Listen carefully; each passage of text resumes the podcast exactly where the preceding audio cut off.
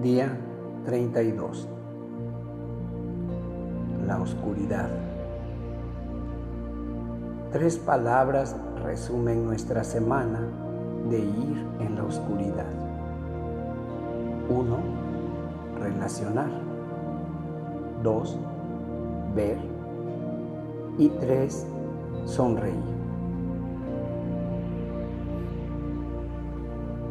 Relacionar. Santa Teresa no siempre causa una buena primera impresión.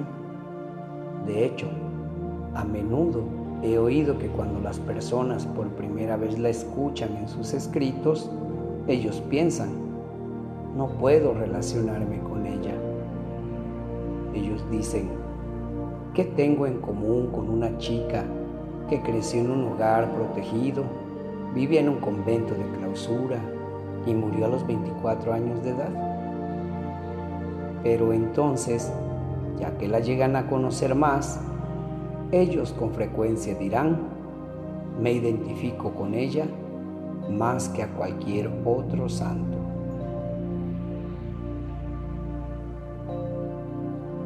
Así que, ¿por qué las personas se relacionan tanto con alguien que en la superficie parece difícil de relacionar con ellos. Creo que es debido a que, a pesar de que ella aparentemente nunca cometió un pecado mortal, estaba absolutamente convencida de que si Dios no la hubiera protegido desde su temprana edad, habría sido una gran pecadora. Y nosotros le creemos. Nosotros le creemos particularmente cuando ella nos dice que incluso si hubiera sido una pecadora más grande que nosotros, incluso si ella hubiera cometido todos los pecados que pudieran cometerse, yo iría con mi corazón roto por el dolor y me lanzaría a los brazos de Jesús porque sé lo mucho que ama el Hijo pródigo que vuelve a Él.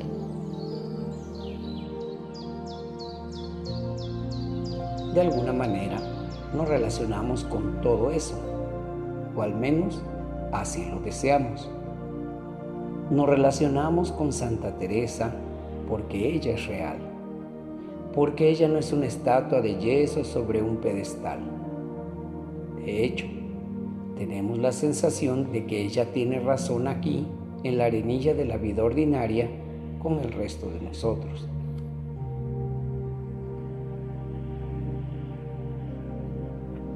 Hablando de la vida ordinaria, también podemos relacionarnos con la ordinariedad de Teresa. Durante su vida, ella no era tan famosa o bien conocida. De hecho, su tiempo en el convento de verdad fue una vida oculta, llena de la oscuridad diaria que todos experimentamos. Sí, ella es una gran santa, pero su santidad destacada es que hizo pequeñas cosas con gran amor. Sí, en medio de una vida mundana ordinaria, tuvo una extraordinaria fe, esperanza y amor que son accesibles para todos nosotros, como ella misma lo dijo. Porque este tesoro no sería el tuyo. Por último, nos relacionamos a la doble oscuridad de Teresa. En otras palabras, al igual que la mayoría de nosotros, ella no solo se conocía a sí misma como débil e imperfecta, sino que ella sabía lo que era vivir en una época de secularismo y duda. Y ella lo sabía no porque realmente viviera en ese mundo, como una monja de clausura no lo hizo, sino más bien debido a que el Señor le permitió sentir que Dios no existía y que no había un cielo. Esa fue su noche de fe. Aún así, en medio de esa oscuridad, se aferró al Señor con fe, esperanza y amor y nos anima a hacer lo mismo. Ver. Teresa resuelve el misterio de por qué los grandes santos se ven a sí mismos como grandes pecadores. Ella también resuelve el misterio de por qué tantos pecadores son a menudo tan ciegos al hecho de que son pecadores. Tiene que ver con la realidad del amor de Dios. Su amor ardiente, apasionado e infinito. Debido a que los grandes santos ven claramente esta realidad, no son ciegos a sus pecados. Debido a que las personas que no creen que son pecadores no ven con claridad la realidad del amor de Dios, ellos son ciegos a sus pecados. Pero si ellos vieran la realidad de su amor, sus ojos se abrirían a su pecaminosidad. Para decirlo de otra manera, Teresa nos enseña que cuando vemos claramente la realidad del amor apasionado de Dios por nosotros, nos hace darnos cuenta de que no podemos competir. Revela que cuando comparamos el amor infinito de Dios por nosotros con nuestro propio amor miserable por Él, nuestro amor es realmente nada. Pero Teresa no nos deja colgando. Ella nos dice que el amor de Dios por nosotros es tan grande que nos permite tomar prestado su propio amor. Ahora, de acuerdo con Teresa, nosotros no tomamos prestado totalmente el perfecto amor del Señor hasta que lleguemos al cielo.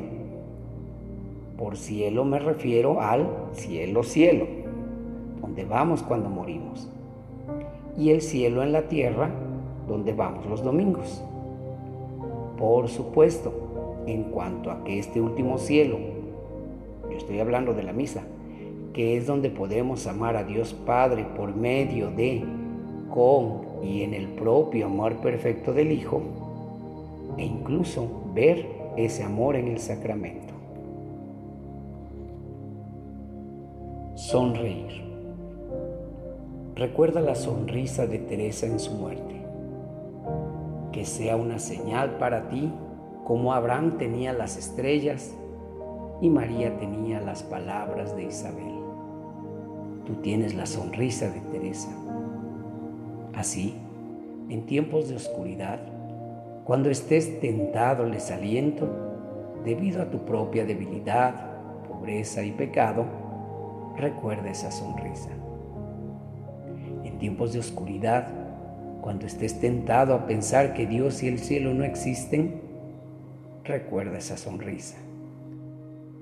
En tiempos de oscuridad, cuando estés tentado a pensar que no hay manera que tú puedas convertirte en un santo, recuerda esa sonrisa. Y en realidad, una vez más te decimos, Teresa está sonriéndote ahora y con sus oraciones ella está preparando tu corazón para aceptar el don de la ofrenda al amor misericordioso. Te está diciendo que no tengas miedo. Ella te está diciendo no me arrepiento de haberme ofrecido a mí misma al amor, y tú tampoco te arrepentirás. Así que prepárate, el día de tu ofrenda está a la vuelta de la esquina.